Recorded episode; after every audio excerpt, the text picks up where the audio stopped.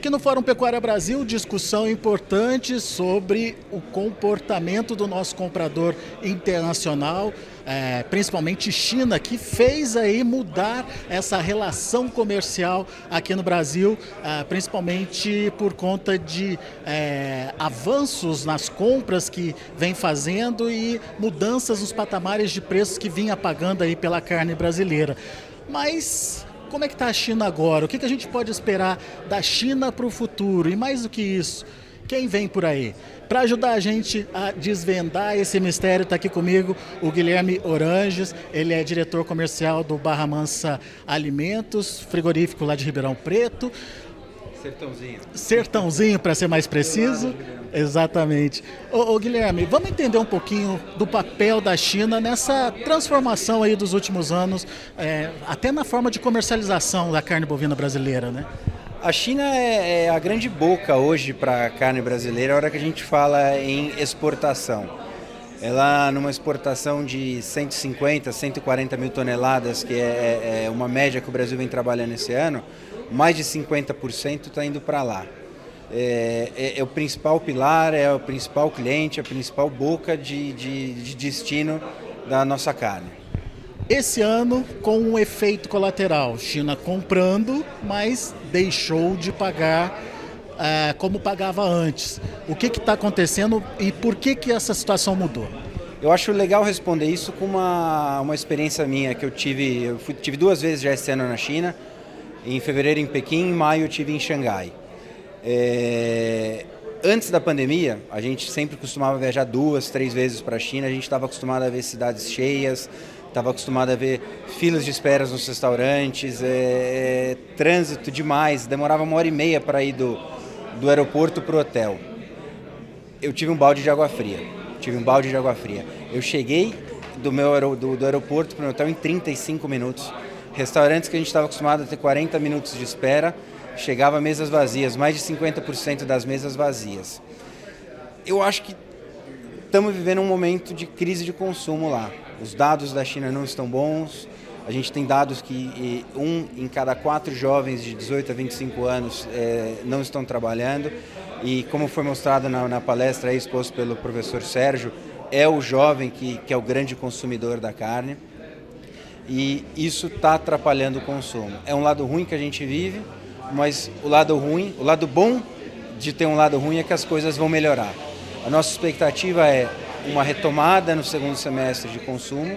A gente já está vendo isso no mês de agosto e uma retomada talvez não a níveis do que a gente viu ano passado, porque isso com certeza foi potencializado por uma guerra, com certeza foi potencializado pelo um fim de pandemia, mas a gente já imagina um 2024 melhor que um 2023. A China ela tem potencial para continuar ampliando a demanda dela, as compras dela, ou a gente já pode entender a China como batendo num limite em termos de volume de compra, Guilherme? É, é um mercado novo, é um, com consumo per capita ainda baixo, dizem de 6 a 8, 4 a 8 é, quilos per capita ano. É, eu acredito, dado o, o, desenvolvimento de classe média que a gente tem, dado a renda per capita deles, o consumo ainda é baixo pelo potencial que eles têm. Eu acho que isso pode aumentar. E você que esteve lá, você que está sempre lá, percebeu essa, é, esse gosto do chinês pela carne bovina? Antes eles conheciam a carne suína, né? A partir do momento que a carne bovina entrou, e especificamente brasileira, muda o perfil de consumo? Você acha que isso faz sentido? Faz. Eu, eu costumo dizer que, que a carne brasileira, na maioria dos mercados, ela é uma carne ingrediente. Ela é ingrediente para hambúrguer nos Estados Unidos, ela é ingrediente para salsicha na Rússia e na China ela é ingrediente, mas ela tem um lado de culinária. Ela está no prato, ela vai para a mesa a carne brasileira é, ela não vai o, o, o, produto final de uma indústria chinesa para a mesa do, do, do, do, chinês. A gente, tá, a gente já vê o chinês receber a carne brasileira em casa. Isso mostra claramente um gosto pela nossa carne.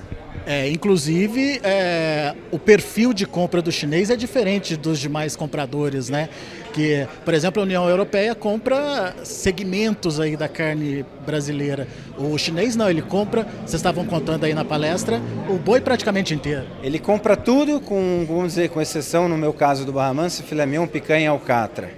e acredito que deve ser a grande realidade do, do Brasil, porque o preço de filé mignon caiu muito. Mostra que é um excesso de filé mignon, mostra que a China está comprando tudo, menos o filé mignon. E, e com certeza, é, depois do mercado interno, que tem aptidão para todos os nossos produtos, eu vejo a China como o segundo melhor mercado com aptidão para o mix que a gente produz de carne.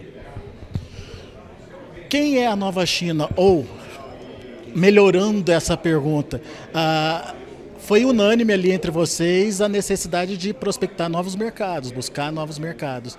Ah, quem vem por aí e quem seria, na sua opinião, a nova China? O Barra Mansa aposta muito na Indonésia, né? É um, é um país de 280 milhões de habitantes, um país relativamente mais pobre que os outros países que a gente está exportando, mas com potencial de crescimento e um nível de crescimento muito alto. É, 5 a 7% de crescimento de PIB anual é, num país de maioria muçulmana, que não vai comer carne suína, não tem a carne suína para competir na mesa, é, que ainda come 3 a 4 por, é, quilos per capita ano. É, a aposta do, do Barra Mansa é que em 2025 em diante seja um grande mercado consumidor de carne brasileira. Com o perfil da China, é, comprando bastante aí, volume? É, o perfil da China é, sim, porque a gente já teve exportação esse ano e eles compraram filé mignon, contra filé, é, alcatra, colchão mole, peito, ou seja, um mix praticamente completo, cortes de churrasco, cortes dianteiro e cortes da roda.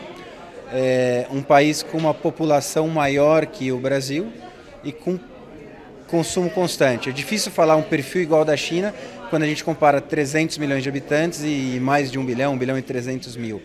Mas eu acho com relevância significativa para a indústria brasileira. Coreia do Sul e Japão. São mercados que o Brasil quer conquistar. Como é que está isso? Vamos chegar lá? Coreia do Sul e Japão.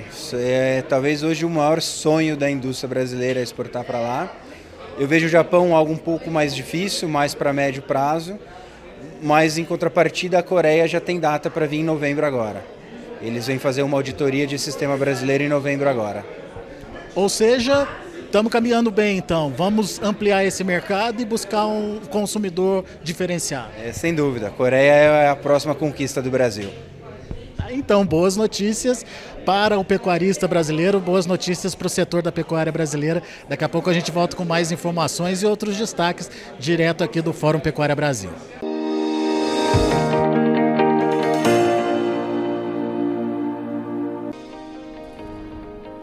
Inscreva em nossas mídias sociais no Facebook Notícias Agrícolas, no Instagram arroba Notícias Agrícolas e no nosso Twitter arroba Notiagre.